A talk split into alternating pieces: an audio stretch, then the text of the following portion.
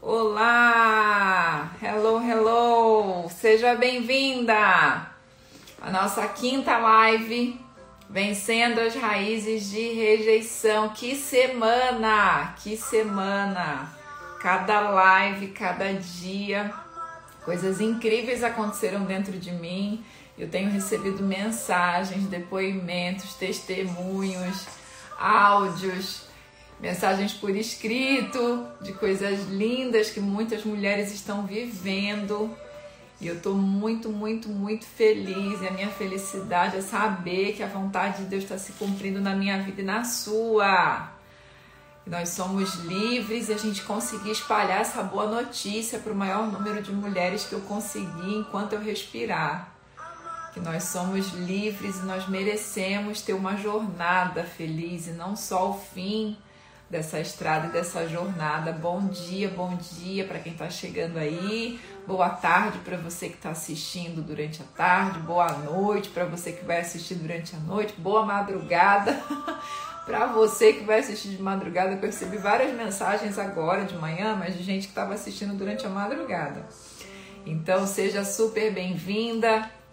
Vamos juntas para mais um dia para encerrar com chave de ouro essa semana tão linda, tão rica, tão poderosa, um presente de Deus para nossa vida. Vambora? Pega aí seu papel e sua caneta, mas antes disso, aperta o coraçãozinho aí, clica no aviãozinho, manda para as amigas que você já sabe que estão acordadas, não adianta mandar para quem está dormindo, porque quando a gente encerrar a live, elas vão receber lá o, o aviãozinho, né? Mas manda para aquelas que você sabe que já estão acordadinhas e aperta no coraçãozinho aí para a gente poder ganhar relevância, mais pessoas é, serem avisadas que a gente já está aqui ao vivo. E vamos que vamos, que hoje a gente tem bastante coisa para falar, tem algumas novidades para contar para vocês também. E vamos juntas. Como é que vocês estão? Vocês estão bem? Deixa eu ver quem está por aqui. Oi, Cláudia. Oi, Edi, Andréa Caçanha. Graci, Érica, Dai, Aline, Damares. A outra Aline também tá aqui. Sejam super, super, super bem-vindas. Vambora? Pega papel e caneta, me ajuda aí a chegar em mais mulheres. E vambora! Respira fundo. Isso aí, vocês estão bem? Tayla acabou de chegar. Oi, Daikele. Ana, uhul! Vambora! Pega papel e caneta e vamos lá. Recapitulando. Bom dia, lindona. Vamos lá, recapitulando. Gente, tá sendo. Eu, eu, eu queria ouvir vocês um pouquinho, vai? Queria ouvir, eu vou começar, tá tudo preparadinho aqui. Mas eu queria ouvir como é que vocês estão, como é que tá aí seu coração, sua cabeça. Você tá dando frutos de amor? Você já tá dando frutos de amor? Sim? Essa semana você já está evoluindo, está avançando, que as sementinhas que estão sendo plantadas aí já estão começando a, a se transformar? Sim? É importante isso, você testar, você ir para a prática, você não só receber o impacto daquilo que você está sendo ministrada, mas você colocar isso para fora de maneira prática, né? De você entender quais são esses padrões de comportamento de rejeição e você combater esses comportamentos. Então, se antes você agia de um jeito, você começa a ir na contramão disso, a agir de uma outra forma. E eu sei que no começo é meio difícil, né? Porque dá um choque no cérebro, né? Fabrício fala isso, dá um choquinho no cérebro. Porque você está acostumado a agir de um jeito, mas você ganha consciência que aquilo não é o melhor para você, não é o melhor para as pessoas que você ama, não é, não é a vontade de Deus para você. E aí você fica ali naquele, né? Naquela, naquela briga interna, assim, naquele, naquele confronto interno. E aí você né, tem que se puxar e se obrigar a fazer de outro jeito. Então, às vezes, dá um, dá um choquinho aí. Vamos lá. Shalom, bom dia. Deixa eu ver o que vocês mandaram aqui. Estou vencendo as raízes, tive situações que identifiquei, sem rejeição e lutei contra. Isso, muito bom. Parabéns. Então vamos lá. Vamos começar nosso conteúdo de hoje. Vamos recapitular. Live 1, nós falamos sobre né, um mapa geral do que significa rejeição, como que a gente entende isso, como que o nosso cérebro processa isso as causas emocionais, as raízes emocionais. Então, eu dei um, um cenário geral, um mapa geral para você sobre tudo isso.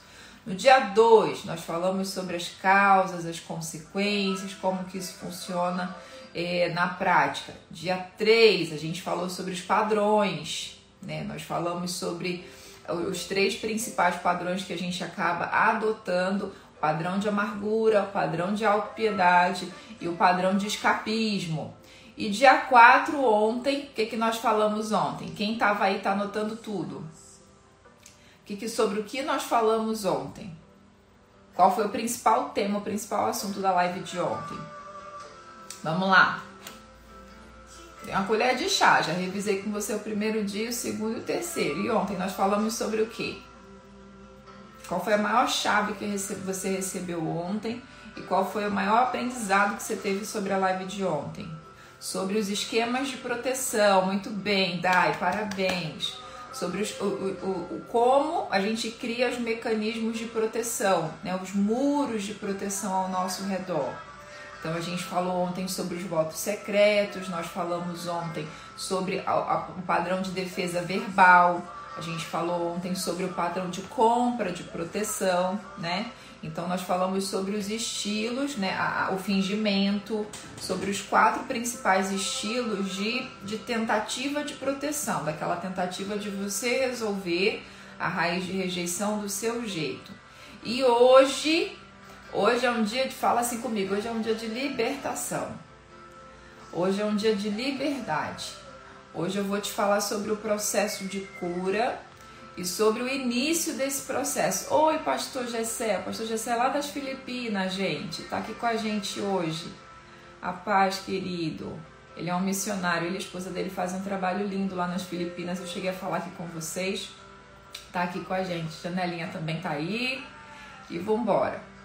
Então hoje a gente vai falar do processo de cura e eu vou falar do principal mecanismo que precisa ser desativado no seu coração e no meu para que a gente consiga viver esse processo de cura em Jesus. Amém? Então vamos lá. Respira fundo, abre um sorriso e fala assim: hoje é um dia de liberdade.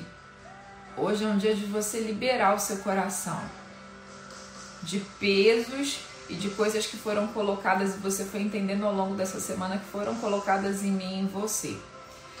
Eu não sei se você vai lembrar, mas acho que na live 1, na live 2, eu, eu trouxe para vocês uma frase que está no livro que para mim foi muito, muito, muito importante. Inclusive, quem já fez processo ela comigo, já fez mentoria comigo, já me ouviu falar um pouco sobre isso aqui, mas não da forma como eu vou falar. A maior mentira que existe e que o contra Deus conta para mim e para você é que se nós formos perfeitas, nós não seremos rejeitados. Se nós formos perfeitas, nós seremos aceitas. Se nós formos perfeitas, nós seremos amadas. E essa mentira, ela é enraizada através dos padrões estéticos, políticos, sociais e até mesmo religiosos. Então, se você for perfeita, se você se enquadrar nisso aqui, que é a fórmula perfeita, se todo mundo entender que esse é o jeitinho e todo mundo for assim, você não vai ser rejeitada, você vai ser amada e você vai ser, você vai ter a garantia que você vai ser aceita. E por que que essas fórmulas vendem tanto? Por que que as igrejas que pregam desse jeito estão lotadas?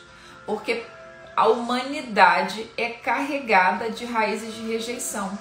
E tudo que as pessoas querem é uma fórmula e é a garantia de que elas serão aceitas, de que elas serão amadas. E quando você chega para as pessoas e fala: se você fizer isso aqui, você vai ter sucesso. Se você fizer isso, se você se enquadrar nisso aqui, você vai ser aceita, você vai prosperar, você vai encontrar um marido, você vai ter um casamento feliz, você quando você promete para as pessoas uma fórmula mágica, o mecanismo perfeito de aceitação e de perfeição, as pessoas imediatamente, eu quero isso. Por isso que alguns, alguns treinamentos, cursos, igrejas, ideologias políticas movimentam tantas pessoas. Porque vendem a ideia e capturam o coração dessas pessoas vendendo a ideia de que se for assim, será o perfeito. Vamos parar para pensar como é que você acha que Hitler conseguiu movimentar tantas pessoas com a ideologia do nazismo, matando, dizimando os judeus, as minorias, os homossexuais e por aí vai. É porque ele carregava uma raiz de rejeição absurda dentro de si. Eu não sei se você sabe, mas Hitler ele tinha um dom né, de pintar. Ele pintava quadros e a família dele era muito pobre, os pais dele morreram cedo e ele pintava quadros. E ele ia para uma rua que era uma rua de comércio e ele colocava os quadrinhos dele no chão e ele ficava ali tentando vender aqueles quadrinhos para tentar ter algum dinheirinho para comer, para sobreviver. E os principais comerciantes daquela rua Chuta de onde eles eram. Eles eram judeus. Então ele via famílias, né, as famílias dos judeus passando, entrando nos comércios e tudo mais, e ele tentava ali vender aqueles quadrinhos. E Hitler, pequenininho, um menino, tentando vender aqueles quadrinhos, alguns judeus olhavam para ele assim e falavam tipo, não, não quero. Não, não quero. Não quero e rejeitavam a compra, rejeitavam. Só que para uma criança, quando ela faz algo e ela é rejeitada, ela traz aquilo para ela. Você, a gente já aprendeu isso na live 2. Ela traz aquilo para si. E aí imagina, olha o contexto. Ele, os seus pais morreram, então você já entendeu que uma criança quando ela tem ausência paterna, materna, né, uma adolescente, seja física, seja porque morreu, seja porque está trabalhando, enfim, seja porque está no celular, seja porque não quer mesmo demonstrar amor ali, exercer paternidade e maternidade, a criança recebe isso como rejeição. Então ele já tinha raiz de rejeição ali, né? Porque ele não tinha mais os seus pais, não tinha alguém ali cuidando dele. Os seus pais foram embora. E aí quando ele tentava vender, os judeus olhavam e tipo, não quero. O que, que aconteceu com ele? Ele cresceu nutrindo aquela raiz de rejeição com ódio, com raiva, com mágoa.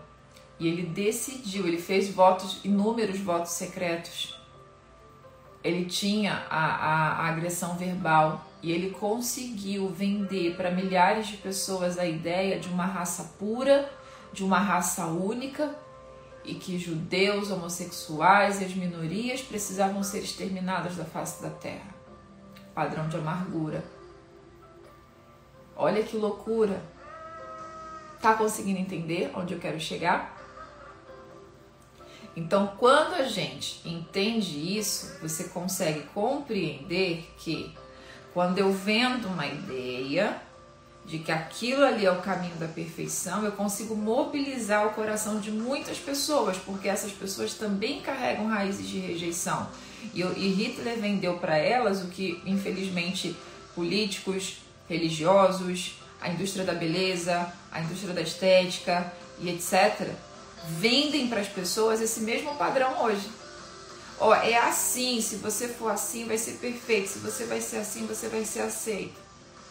Por que, que tem muita gente por aí que se decepciona com padre, com pastor, com líder religioso? Porque essas pessoas carregam a raiz de rejeição e elas compraram uma ideia de alguém inconsciente de que aquela pessoa tem uma vida perfeita e a gente coloca essa pessoa num lugar superior da nossa vida. E aí, quando você começa a ver que essa pessoa erra, falha, essa pessoa tem vulnerabilidade, essa pessoa também carrega um monte de raízes de rejeição e de tristeza e de amargura dentro dela, e a hora que você começa a se deparar com isso, o que, que acontece?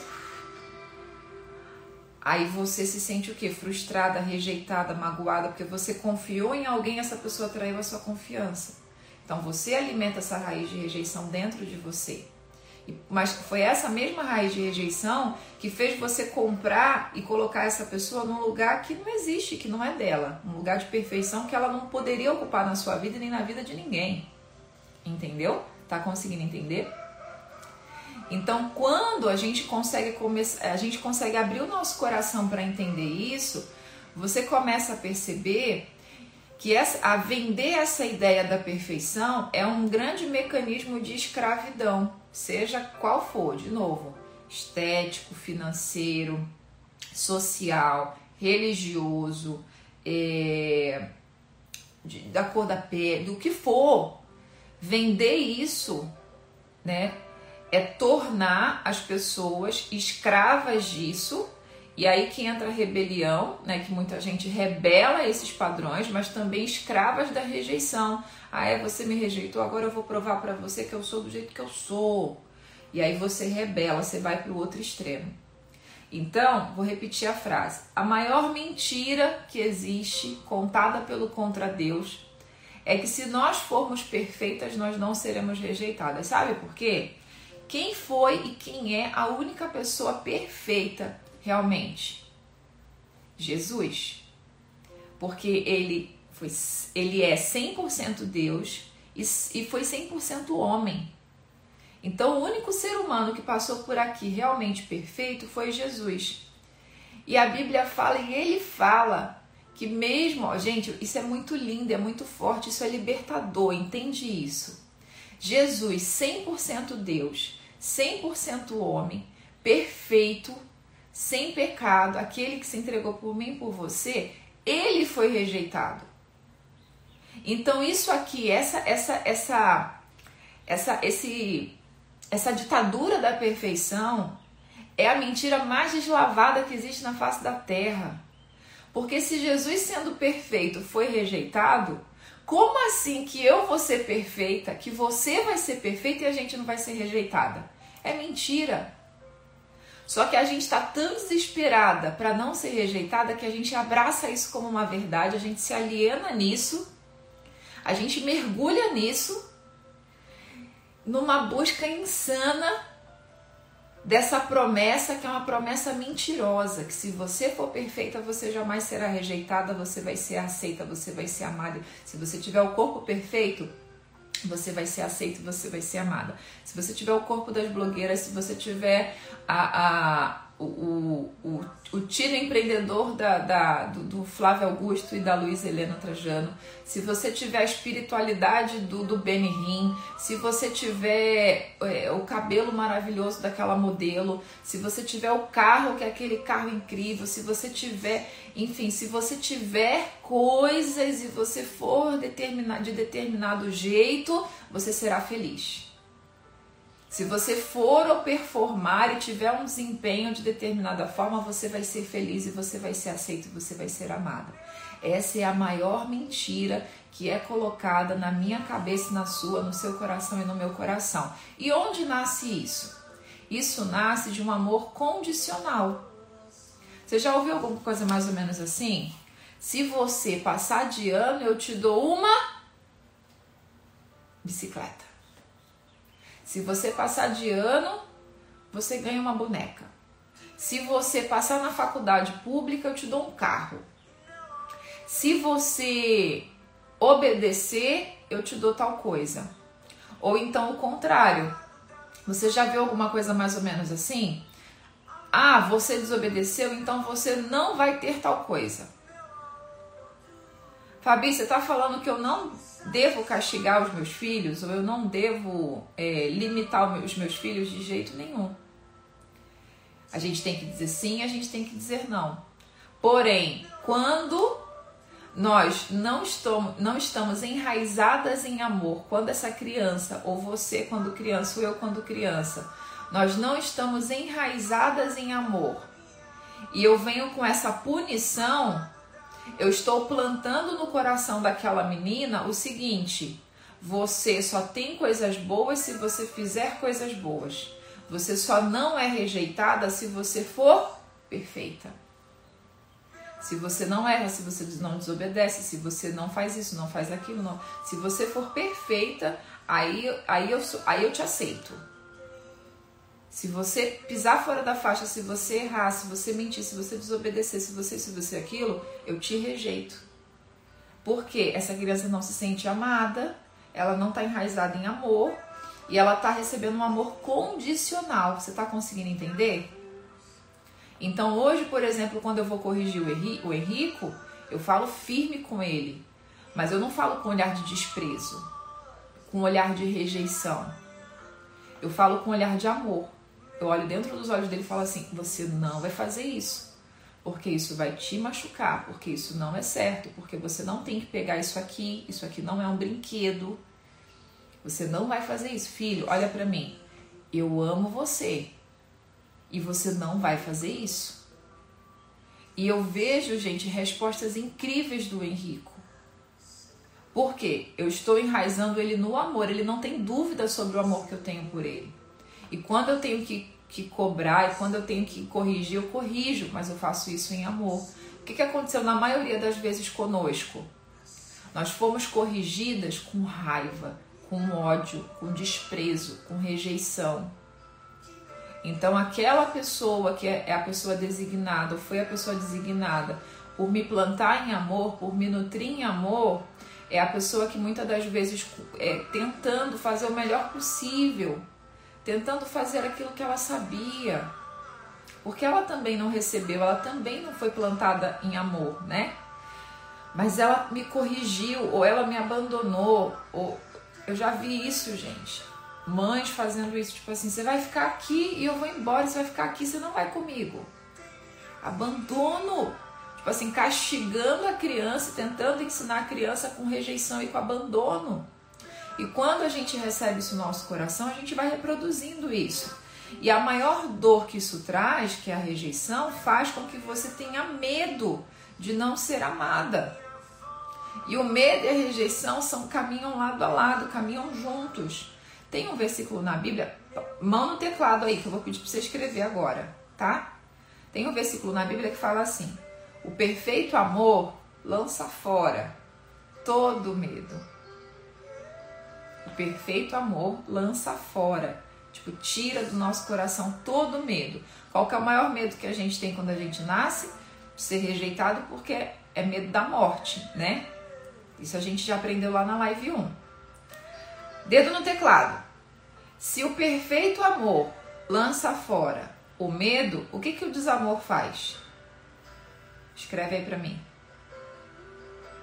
Se o perfeito amor lança fora todo medo. O que, que o desamor faz? O que, que você acha que o desamor faz?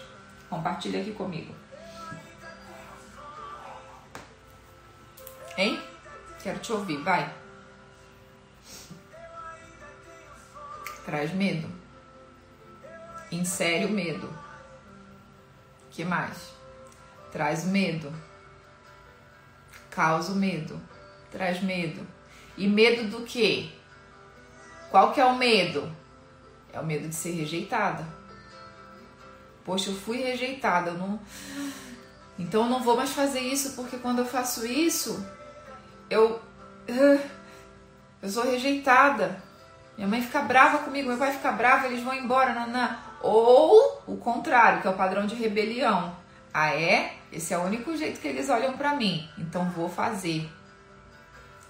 Vou fazer vou tocar o terror, vou ser levada mesmo, vou brigar, vou discutir, vou namorar com quem não devo, vou não sei que lá. Porque a hora que eu sou o problema, eu me torno o problema, eles olham para mim.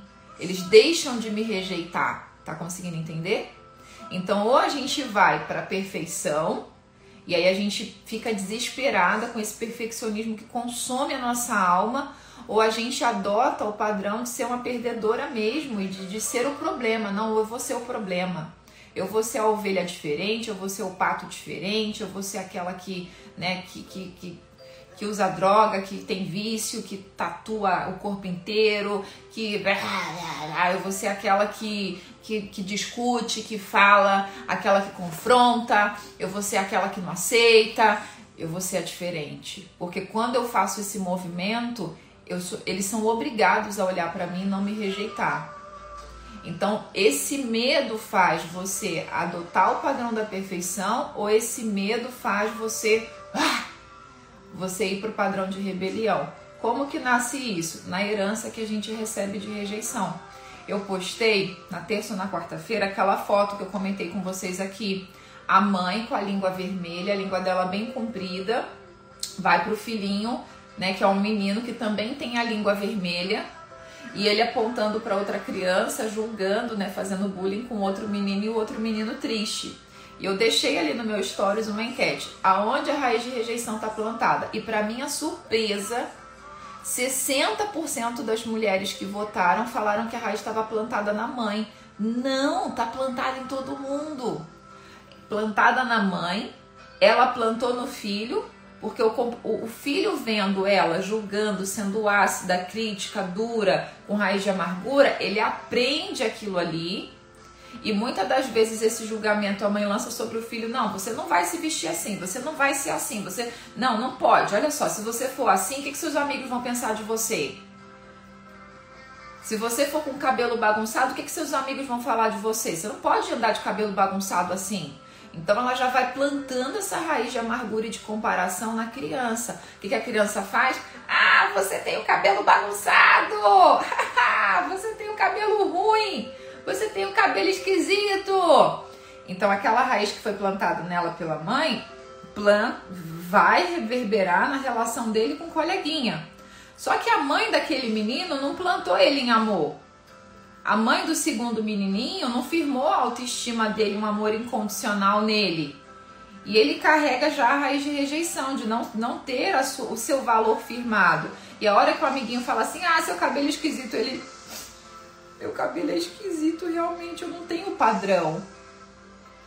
E aí nessa que eu não tenho padrão, ou meu, eu me adequo ao padrão, ou eu rebelo o padrão. Ou eu adequo a perfeição, ou eu vou ser aquela que vai contrariar esse padrão de perfeição. Você tá entendendo? Agora, gente, deixa seu coração ser livre. Se Jesus, que é perfeito, que aqui na vida humana, na, nos 33 anos que ele passou aqui, ele foi perfeito, ele é perfeito, e ele será sempre. Se ele foi rejeitado, desprezado entre os homens, se ele foi humilhado, que, que conversa é essa de que se você for perfeita você vai ser aceita? Que conversa é essa que se você brigar contra o padrão de perfeição você também vai ser aceita? O único caminho de nós sermos aceitas é através da perfeição do amor de Deus. Nesse perfeito amor, esse é o único caminho. Então tira do seu coração, tira de dentro de você essa ditadura e esse peso maldito de que você tem que ser perfeita. Isso não significa que você vai soltar a sua vida e deixar o barco bater aí e ver onde vai dar. E eu vou te explicar aqui. Mas isso significa que você e eu precisamos parar de sofrer por essa raiz maldita que rouba a sua alegria, que rouba a minha alegria que diz que se você não acertar sempre, se você não tiver a garantia de que vai dar certo, que vai funcionar e que você está no controle das coisas, se você não tiver essa certeza, não tem por que você arriscar e não tem por que você fazer. Você tem que entregar o controle da sua vida a Deus, ao Espírito Santo. Porque enquanto você estiver assumindo o controle e querendo garantia de que tudo vai dar certo, você vai impedir que algumas coisas deem errado, e são nessas coisas dando errado é que o seu coração vai ser lapidado. São nessas coisas que aparentemente que dão errado é que nós temos a oportunidade de desenvolver habilidades e competências emocionais, espirituais, intelectuais em nós que vão projetar a gente para o nosso destino.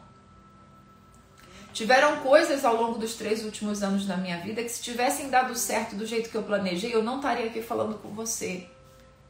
O Mulheres Corajosas não existiria. Quantas pessoas, gente, quantas mulheres estão sendo alcançadas e tendo o seu destino, a sua história transformada a partir disso. E para eu ter coragem de viver isso aqui, eu tive que passar por vales, passar, encarar as minhas imperfeições e ver sonhos meus e coisas que eu tinha idealizado no meu padrão de perfeição dando certo, ruindo, dando errado.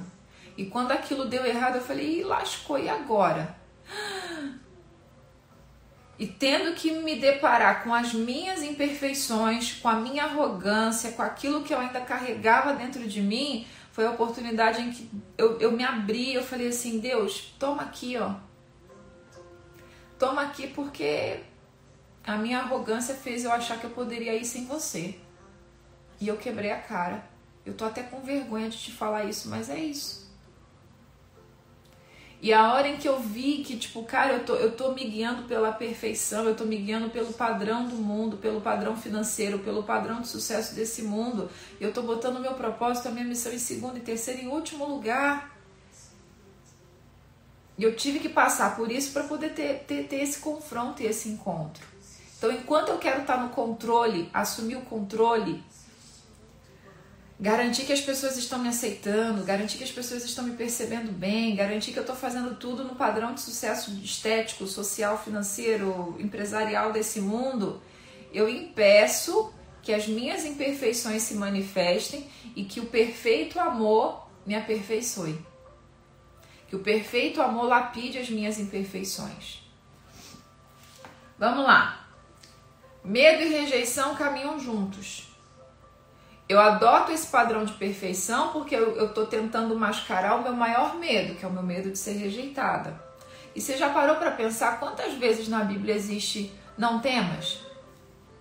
Não temas, não temas, não temas, não temas, né? Mulheres Corajosas tem, tem alguns pilares de fundamento, mas um dos fundamentos é o que Deus disse para Josué: não temas, não temas, não desanima, não temas, não, não temas, não tenha medo né? Não, não tenha medo. E quando Deus fala isso pra gente, ele não tá falando que a gente não tem que ter medo, que ele, ele não tá impedindo a gente de ter medo. Não é esse o jogo. Porque o medo é um sentimento, é, é uma emoção, faz parte da gente, nós vamos sentir medo. Mas o que ele está falando pra gente aqui é que nós não devemos ter um coração enraizado no medo e que o medo não deve ser o direcionador das nossas escolhas. Porque o medo. Lembra que eu falei anteontem? Tem gente que só se move pela aprovação dos outros. Ou tem gente que só se move quando alguém rejeita, né? Então, quando alguém tá falando, nossa, você é incrível, você é maravilhosa, aí você, nossa, que legal, então eu vou continuar. E tem gente que quando passa por, um, por uma situação em que ela é rejeitada e desprezada, tipo assim, ah, eu duvido que você consiga. Eu agora que eu vou, agora que eu. Você duvida? Então agora que eu vou. Só que o que Deus está falando pra gente quando ele fala não temas, não temas, não temas, ele está falando o seguinte: não tenha a sua vida, as suas decisões e as suas escolhas pautado no medo. Porque vão ter situações na minha vida e na sua vida que você não vai ter ninguém te aplaudindo e falando, vai, vai, vai, olha, você é maravilhosa, olha que legal, que incrível. E quando você não tiver essa aprovação, se o seu coração só se move pela essa raiz de medo, né? Não, poxa, ninguém tá me aprovando, então eu não vou. Ah, não, ninguém me elogiou, né? Então, ah, então é melhor não ir não. Significa que as pessoas não estão gostando, então é melhor ficar por aqui. Vão ter situações na minha vida e na sua vida que você precisa se mover por fé, por propósito, por uma palavra que Deus plantou no seu coração. E que não vai ter ninguém batendo palma para você. E se você se move pelo medo, você não vai. Vão ter situações na sua vida em que Deus vai falar assim: para tudo. Para. E se você se move por alguém te desafiando, vai vir alguém exatamente nesse momento falando assim para você: duvido que você dê conta. Duvido que você vai conseguir. Vai vir alguém duvidando da sua capacidade, te desafiando, sabe? falando coisas para tipo, ah, para ativar aquele modus operandi que eu tenho, que algumas de vocês têm, de que agora é que eu vou fazer esse negócio dar certo. E vai ser exatamente no momento em que Deus vai falar assim para você: para, agora você não vai fazer nada. Agora é o momento de você fortalecer as suas raízes. E o teu coração vai estar assim: não, mas eu preciso provar. Eu preciso provar o meu valor, eu preciso provar que essa pessoa está errada, eu preciso dar, eu preciso dar resultado, eu preciso fazer e tudo mais. Assim, agora é, agora é hora de você parar. E se você é movida por sentimento, no seu espírito, Deus ele vai estar tá te dando um, um, um destino e você querendo ser movida pelo, pelo seu sentimento, você vai sair do lugar que você tem que estar. Tá. Está conseguindo entender? Então, quando Deus fala não temas, não temas, não temas, Ele está falando assim: não deixa o medo governar o seu coração. Você até pode sentir medo, mas a hora que você sentir medo, você vai ter que decidir se você vai tomar uma decisão pautada no seu medo ou se você vai tomar uma decisão pautada na sua fé e no perfeito amor. Quando você sentir medo de ser rejeitada, você vai ter que tomar uma decisão se você vai adotar o padrão de perfeição e querer fazer tudo do jeito que as pessoas esperam e que você acha que é certo, ou se você vai fazer do jeito que Deus está te falando que é para fazer. Quando você sentir medo, você vai decidir se você vai tomar decisões impulsionada pelo seu medo de ser rejeitada ou não, de ser aceita ou não, de ser desprezada ou não, de não admitir mais que ninguém te despreze, ou se você vai abraçar a sua fé e a verdade de Deus em você. Tá conseguindo entender? Sim ou não?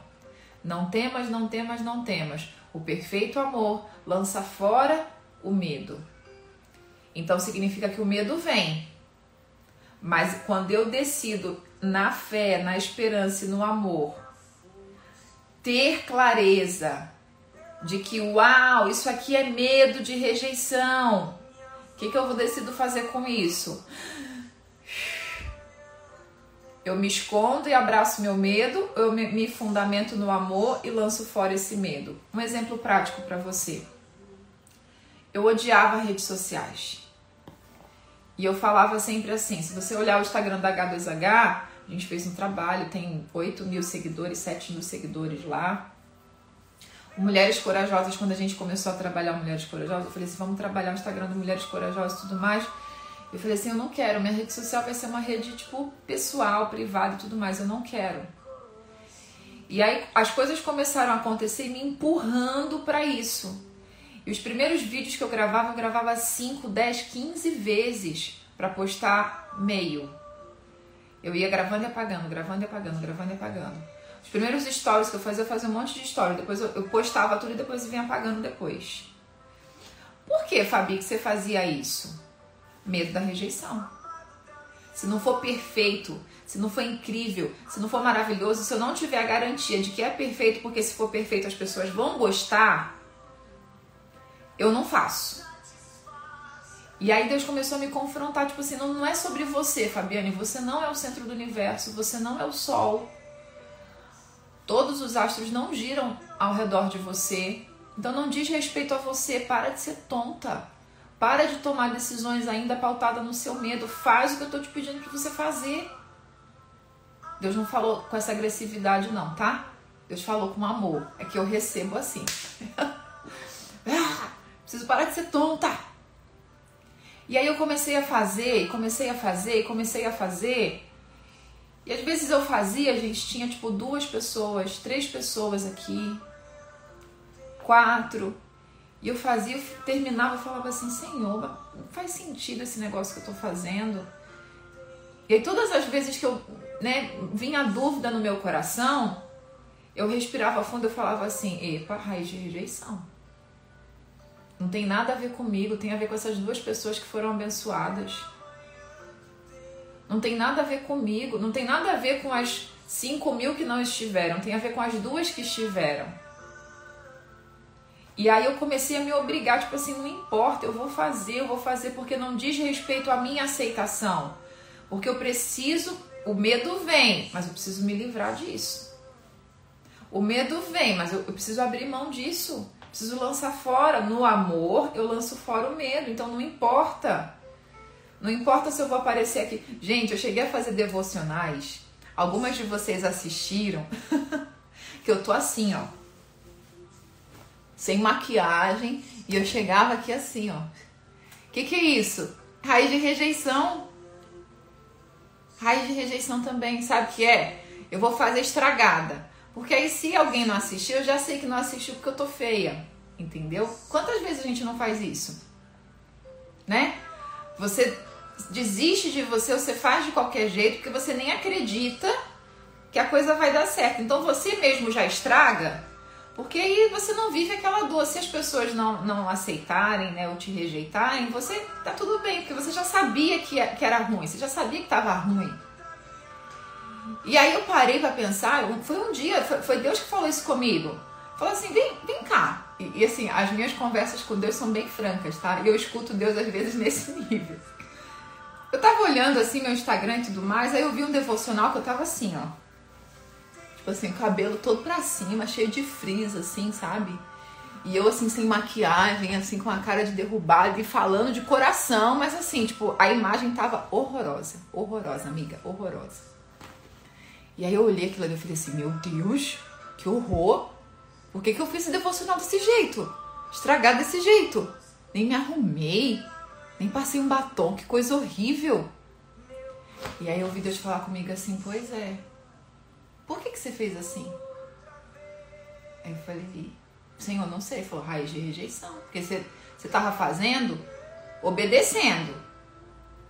Mas você estava fazendo e no fundo, no fundo, você não acreditava que, que era eu que estava pedindo para você fazer isso e você estava esperando a aceitação das pessoas. E eu já te falei que o jogo não é esse. E aí bateu aquela consciência, aquela pontinha de vergonha, mas eu jogo a vergonha longe também, porque, tipo, eu vou falar sobre isso, vou te entregar quatro chaves sobre isso. Eu falei assim, Senhor, eu me comprometo de dar o meu melhor em tudo. O que eu puder, o meu melhor é o melhor que eu posso fazer. Então, eu vou acordar mais cedo, eu vou me arrumar, eu vou preparar melhor o ambiente, eu vou, né, orar mais antes, eu vou fazer, eu vou dar o meu melhor. Porque não diz respeito a eu ser aceito ou não, mas diz respeito a uma pessoa que o Senhor conseguir demonstrar o seu amor por ela diz respeito a uma mulher que conseguisse se libertar dessas amarras todas. Então não, tem, não, não é sobre mim, não é sobre eu ser aceita ou sobre eu ser rejeitada. É sobre um propósito, é sobre eu me mover em fé. É sobre um novo jeito de enxergar a mim e aquilo que Deus ele, ele, ele tem comigo. O pacto e o combinado que a gente tem.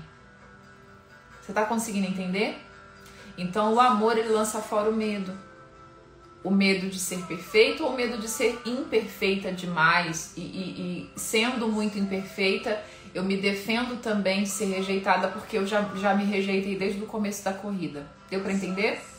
Vamos lá. É, decida agradar a Deus. Vou precisar correr aqui gente porque eu preciso entregar para vocês as quatro chaves. Você precisa fazer uma escolha entre esse padrão de perfeição que a gente carrega, se você agrada o mundo ou se você agrada a Deus. Você precisa decidir se você agrada às expectativas sociais, financeiras, religiosas, estéticas do mundo ou se você agrada a Deus. Você precisa tomar uma decisão. Se você move o seu coração para receber, agradar a Deus, às vezes a gente tem um conceito errado sobre o que é agradar a Deus, né? A gente tem um conceito errado, a gente acha que agradar a Deus é você orar 24 horas por dia, é você, tipo, usar a saia até o pé. A gente acha que agradar a Deus é você, tipo, não ter vaidade, né? Não usar nada. A gente acha que agradar a Deus é você ser uma pessoa altamente engajada numa questão ministerial. Não é isso. Agradar a Deus é obedecer a Deus. Agradar a Deus é você ter um coração segundo o coração de Deus. E aí eu quero resumir para você uma coisa para a gente entrar nas quatro chaves. É, Davi, não sei se você conhece essa história, mas Davi é famoso porque ele derrotou Golias, né? Se tornou um grande rei. Mas tem um episódio na história de Davi que é um episódio fatídico, né? Ele era um guerreiro e um dia ele decide não ir para a guerra. Ele fica no palácio e aí a guerra pau comendo lá, coisa acontecendo, e ele no palácio dormindo, descansando, e de repente ele chega na sacada do palácio dele, Ah, e quando ele abre a cortina, ele vê uma mulher maravilhosa. E quando ele vê aquela mulher maravilhosa, linda, ele fala: Eu quero ela pra mim, quero essa mina pra mim. Ele vai lá e manda buscar a mina.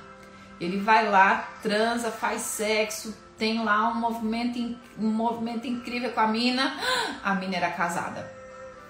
E aí, quando ele descobre que a mina era casada, ele, puf, tem um choque de, de consciência. Mas ele, para tentar resolver o problema, ele piora o problema. Ele chama o marido dela, manda ele voltar do campo de batalha, e porque ela é engravida, e, e aí ele dá um presente pro cara. Ele fala assim: Ó, oh, você tá muito cansado? Vai, fica com a sua esposa e tudo mais. Porque qual que foi a ideia de Davi? Vai chegar em casa, o cara da guerra, o que, que ele vai querer? Sexo! E vai fazer sexo e todo mundo vai achar que o filho é dele, beleza, meu problema tá resolvido. Mas o cara era tão honrado que ele chega e ele fica na porta da casa dele, ele não entra, ele não dá nem um selinho na mina. Que ele fala assim: não é justo, meus amigos estão lá na guerra, eu não posso fazer isso aqui, eu sou, tipo, eu não vou fazer isso. E aí o problema de Davi aumenta. Aí sabe o que Davi faz? Faz uma coisa pior. Ele pega o cara e fala assim: então pega esse cara, coloca ele na, na linha de frente de batalha. O que aconteceu? Linha de frente já sabia, a chance do cara sobreviver era muito pequena. Pá, o cara morreu. Davi arquitetou tudo isso. E aí Deus mandou Samuel, o profeta, vir falar com ele e falou o seguinte: Davi, o que aconteceu? Ele falou assim: Não, não aconteceu nada, né? Tá tudo bem, tudo mais. Beleza, tá bom, então vou te contar uma história. Ele conta uma metáfora e fala assim: O que você quer que eu faça com esse cara? Ah, esse cara tem, tá, tá errado, ele tem que morrer. Depois da história que Samuel conta, né? E aí Davi fala, aí Samuel olha para Davi e fala assim: "Esse cara é você, Davi. Porque você pecou contra o Senhor. Você fez sexo com a mina que você não devia, você engravidou a mina e você matou o marido dela. E na hora, quando ele entende o pecado dele, ele puf, ele chora, ele clama, ele pede perdão, ele fala: "Eu errei, eu pequei". Deus, tira isso de mim, me dá um novo coração. E Deus fala, ó, esse menino que ela tá grávida, ele, ele não vai morrer, ele não vai sobreviver. E ele clama pelo menino, ele chora, ele faz jejum, ele se humilha, ele vai. Essa é a história de Davi. E Davi, diante de todo esse episódio, ele ainda assim é chamado um cara segundo o coração de Deus. Aí vou te contar outra história. Um casal, Ananias e Safira, lá em Atos, começaram a saber que um cara tinha pegado um terreno vendido e dado de oferta em prol do reino de Deus, né, financiando ali os discípulos, os missionários, as pessoas que estavam ali pregando Jesus. E aí Ananias e Safira falaram assim: "Nossa, na comunidade todo mundo ficou sabendo, aquele cara ganhou fama. Nossa, que, cora que coração generoso, olha só, virou um padrão de aceitação." Que, que Ananias e Safira fizeram? Queremos ser aceitos, queremos também essa fama, queremos também receber esse olhar das pessoas. Vamos vender também o nosso terreno e vamos também doar. E eles voluntariamente fizeram esse, esse, esse voto, né? essa oferta. Falaram assim: a gente também vai fazer isso. Porque eles queriam o quê? Se enquadrar no padrão de perfeição baseado nas raízes de rejeição que eles carregavam. E aí eles vão lá, só que eles não esperavam que aquele terreno tinha valorizado. Imagina você comprar um terreno num lugar bem pobrinho e de repente você chega lá para vender o terreno e tem um shopping sendo construído do lado. Valorizou a coisa, né? E eu achava que esse terreno valia uns 50 mil reais e agora vale 500 mil. Mas eu fiz o voto Fiz o voto achando que valia 50, e aí um olha pro outro e fala assim: vamos fazer um combinado? A gente entrega 100, a gente achou que era 50, né? Então a gente entrega 100 e a gente fica com uns 400 mil aqui pra gente. Beleza, Ananias? Beleza, Safira? Beleza. Aí eles vão lá, Ananias vai lá e entrega. E aí quando ele entrega, Pedro olha para ele e fala assim: Mas o que, que aconteceu, Ananias? Não foi isso. Quando ele entrega, ele, puf, cai duro, morto. Ele falou assim, ó, prometeu uma coisa, né? Quis ser perfeito, quis se encaixar aqui, não, não deu certo.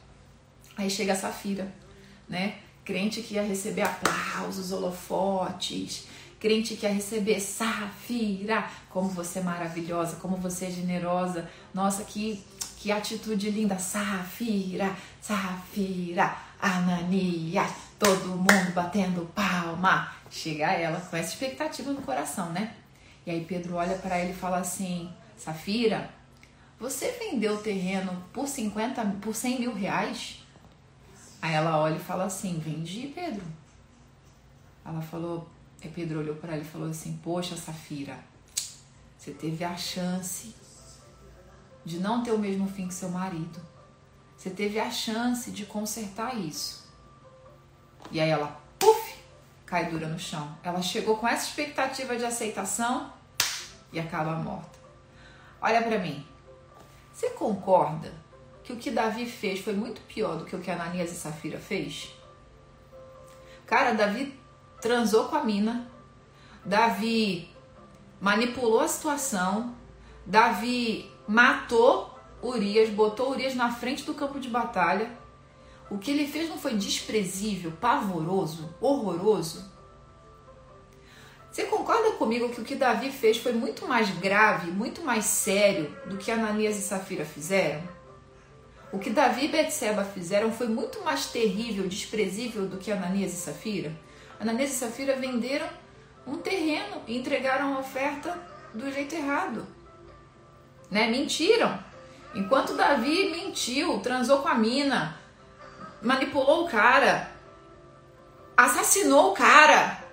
Você concorda que isso aqui é muito mais grave?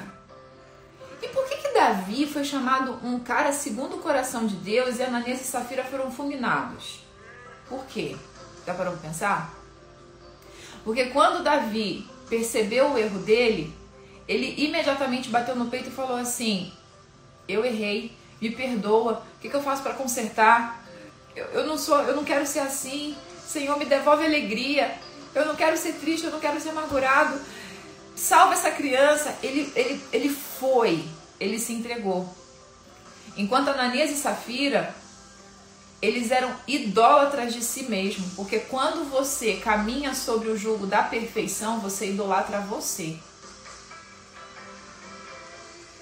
Você quer ser bem percebida, você quer ser aceita, você quer ser amada. E por que, que o pecado de Ananias e Safira foi muito mais fatal do que o de Davi? Mesmo ele tendo feito esse monte de cagada. Porque a hora que ele entendeu o pecado dele, ele falou: Cara, eu não sou nada, eu sou um lixo, me perdoa. Meu Deus, essa raiz está aqui em mim que, que eu preciso fazer? Me devolve alegria, eu vou chorar, eu vou me humilhar, eu vou fazer algo, eu vou, eu vou até Deus. Eu vou aonde eu me refugio, eu vou aonde as minhas raízes são transformadas, eu vou aonde é a fonte do amor, eu vou aonde eu vou naquele que é o meu pastor, eu vou aqui, naquele que me, me livra do vale da morte, eu vou nele. Enquanto Ananias e Safira quiseram ficar ali bem percebidos e no seu padrão de perfeição idolatrando a si mesmo. Você está conseguindo entender? Sim ou não? Você está conseguindo entender por que, que eles morreram? Por que, que, aconte... por, que, que, por que, que o castigo com eles foi implacável e foi pior do que o que aconteceu com Davi? Porque nós temos todos os dias a chance de quebrantar o nosso coração. Nós temos todos os dias a chance de permitir que o Espírito Santo calibre a nossa história. Porque não temas, o medo vai vir, mas você não pode se mover pelo medo. A rejeição vai vir, mas você não pode se mover pela rejeição. A hora que eu percebo que a raiz está brotando, que o medo está batendo, a hora que eu percebo que eu estou me movimentando, agredindo as pessoas, tentando me proteger, levantando muros, para não me envolver com ninguém, eu não me, não me permito ser amada. A hora que eu percebo isso, eu preciso me esconder no esconderijo do Altíssimo. Eu preciso ir aonde o meu pastor me, me pega e me unge, me leva para as águas. Eu preciso, eu preciso fazer um movimento para aquele que é a fonte do amor perfeito. Mas enquanto eu estiver tentando disfarçar, Enquanto eu estiver tentando me adequar ao padrão de perfeição, como Ananias e Safira fizeram, eu trago morte para mim. Porque eu vou vivendo uma vida inteira presa dentro do barco, eu vou vivendo uma vida inteira me movendo pelo medo ou pela necessidade de aceitação e não me movendo por amor e fé. Você está conseguindo entender? Sim ou não? Gente, eu não entreguei as quatro chaves ainda. O que, que a gente faz? Oh my God. Vamos amanhã? Vocês topam? Porque eu queria muito entregar essas chaves para você. Muito, muito, muito. Vou entregar uma só, porque dá tempo. Anota aí, uma só. Deus não procura mulheres com um coração perfeito, com um desempenho perfeito. Ele procura mulheres com um coração perfeito. E um coração perfeito não é perfeito no padrão do mundo, é perfeito como Davi foi. O medo vem, mas eu lanço fora. A rejeição vem, mas eu lanço fora. Meu coração tá todo detonado, mas eu falo assim: Senhor, tá tudo estragado aqui dentro de mim. Eu tô com medo, eu tô vivendo um relacionamento abusivo. Eu já entendi que eu tô me enfiando nessa situação porque eu carrego raízes de rejeição. Me ajuda! Isso é ter um coração perfeito.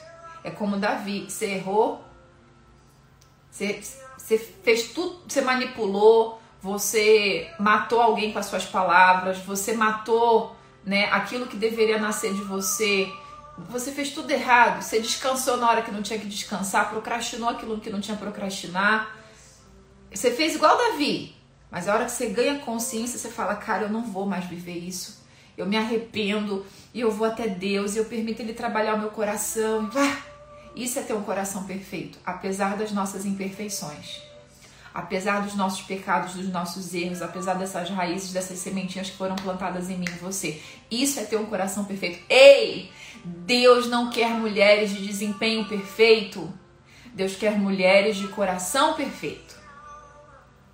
Então para de se mover com base no seu desempenho e comece a se mover com base no seu coração nesse coração que eu e você precisamos ter, que arrisca, que faz, que, que põe o seu ego no chão e fala assim: Senhor, pode ser que ninguém aceite isso que eu vou fazer, mas se você aceitar, tá tudo bem.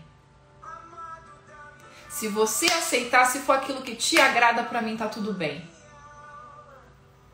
É isso que vai dividir a minha história e a sua história.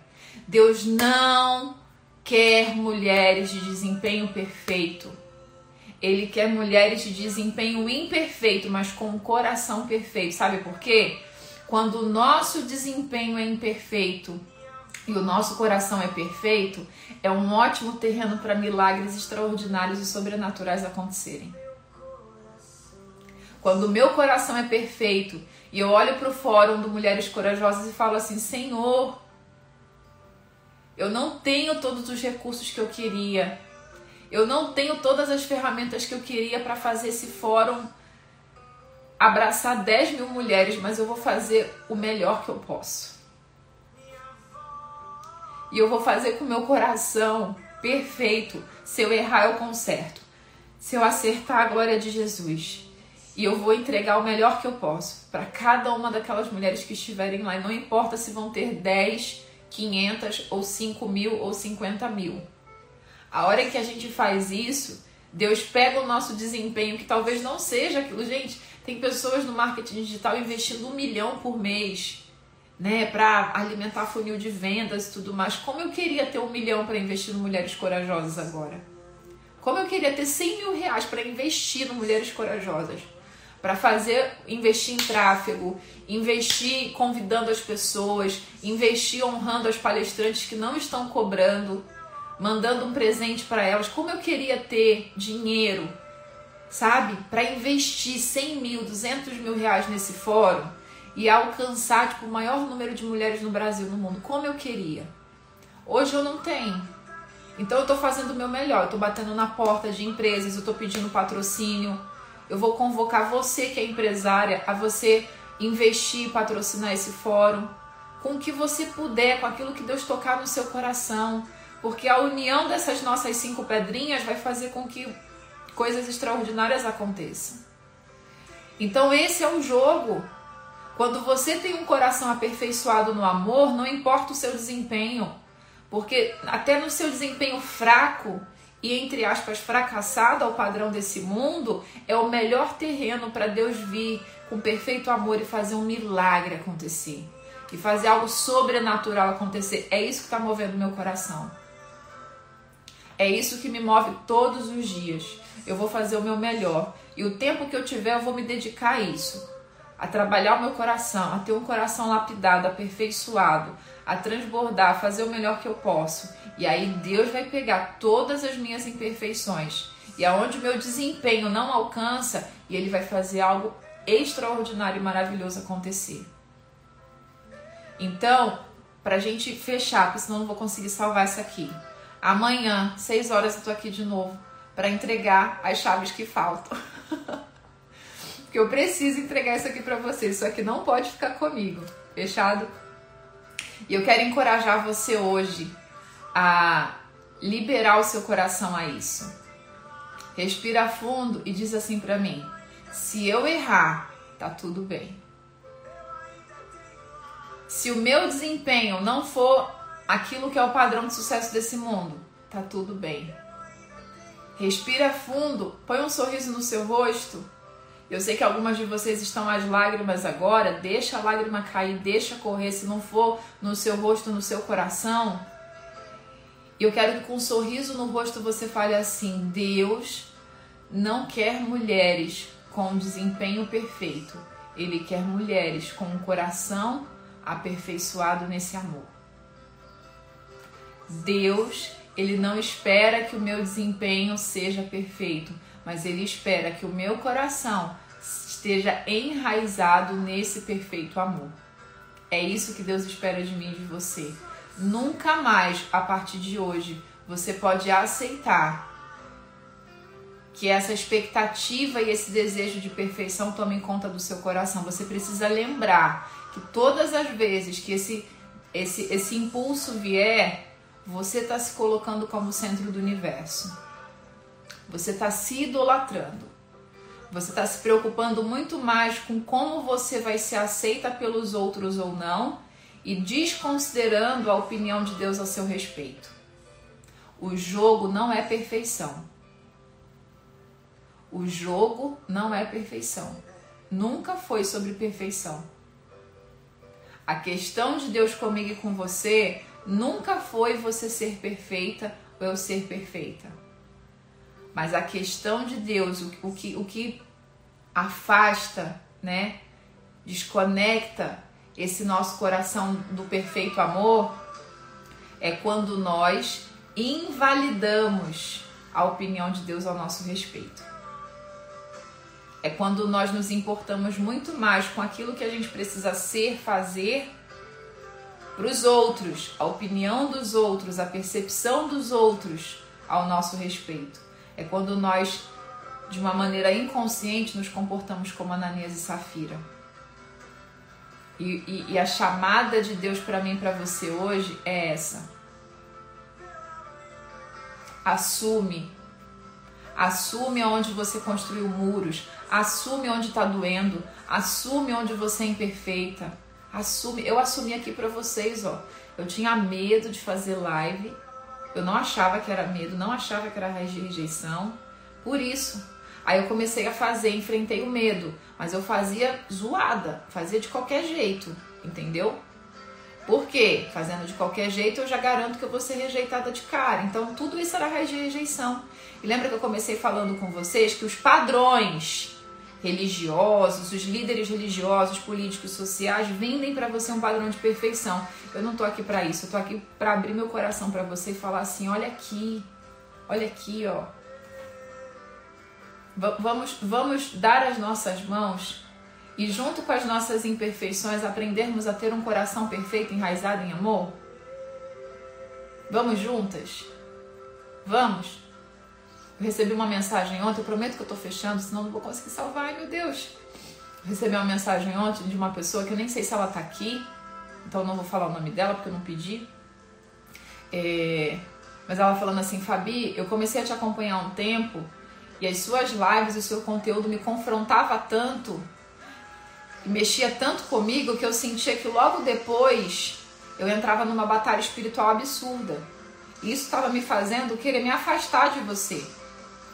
Eu nem estava querendo mais seguir você e ver seus conteúdos. E quando eu vi o anúncio das raízes de rejeição, eu falei assim: eu não preciso, porque eu já venci isso. Eu não preciso porque eu já passei por cura, por interior, por interior, sei que lá. Isso para mim já não me, me afeta mais.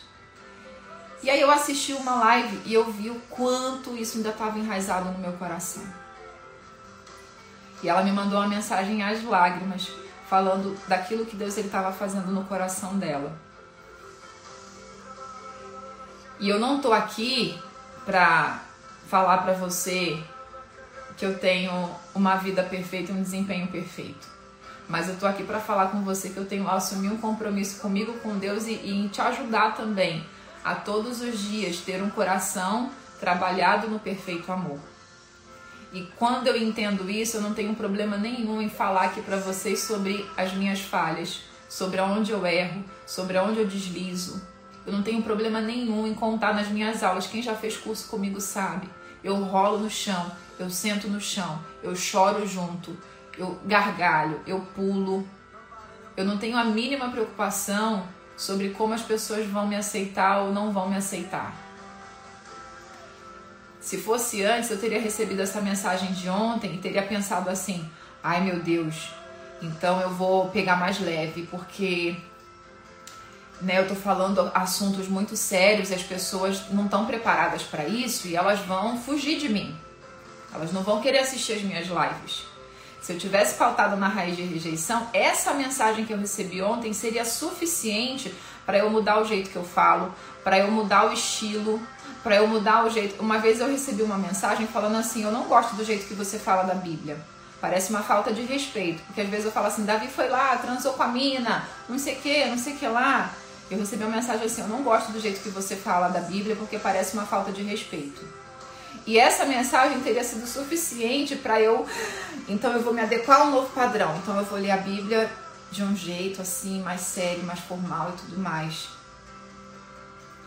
E não é que eu, que eu né? Eu não, eu, eu não tô fazendo isso para falar assim, eu tô nem aí porque as pessoas pensam e não sei o que lá, porque você já aprendeu com essa rejeição também.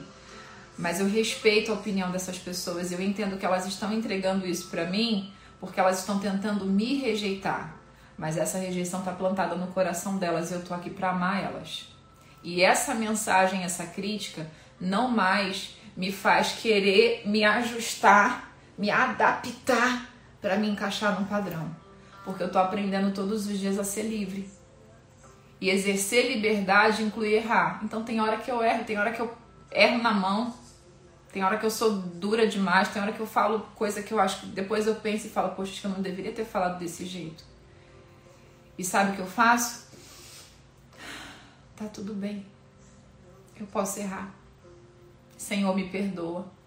Eu vou consertar. Me ajuda a consertar, me ajuda a melhorar isso e tá tudo bem, eu posso errar. Porque eu não me movo mais pelo medo de ser aceito ou não ser aceita. Eu me movo por amor. Eu me movo no perfeito amor. Deus não procura mulheres de desempenho perfeito. Ele procura mulheres com um coração perfeito. Procura mulheres como eu e como você que se permitem ter um coração perfeito. Senhor, eu caguei tudo falei o que não devia, machuquei quem eu amava. Senhor, o medo da rejeição me fez enterrar meus dons e os meus talentos. O medo da rejeição fez eu me esconder. O medo da rejeição fez eu criar muros e não me conectar mais com ninguém, não amar mais ninguém. E eu tô aqui porque eu quero mudar, eu quero, eu quero ser diferente. Devolve, me devolve alegria me devolve a espontaneidade, me devolve a minha autenticidade. E a hora que eu e você a gente rasga o nosso coração assim, não tem como a nossa história não ser transformada por esse amor. Agora, a hora que a gente se comporta como Safira, a gente, a gente tenta prezar muito mais pela nossa imagem e por não ser aceita, e a gente quer aplausos e quer palmas e quer aprovação, isso sim Deus lhe rejeita. Quando o nosso medo de ser rejeitada faz a gente querer ocupar um lugar que deveria ser o lugar de Jesus na nossa vida. Você quer ser, receber aplausos, aprovações, você mente para você mesma, mente para os outros, e aí você vive uma, uma auto-idolatria devastadora. E isso vai fazendo, vai trazendo morte, vai nutrindo morte dentro de nós, porque é uma vida desgraçada. Eu vivi assim durante anos. Durante 27 anos da minha vida eu vivi assim. É uma vida desgraçada demais. Seja feliz na jornada. Sai do barco. Pisa.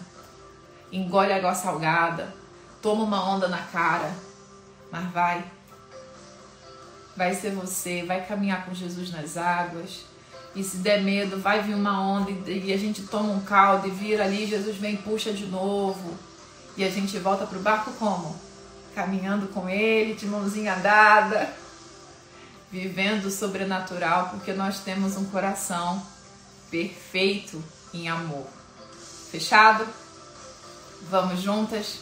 Amanhã às 6 horas eu tô aqui para terminar de compartilhar com você o que hoje não chegou nem na metade. e antes da gente encerrar, eu quero te pedir uma coisa. Se você não fez a sua inscrição ainda para o Fórum Mulheres Corajosas, faça agora.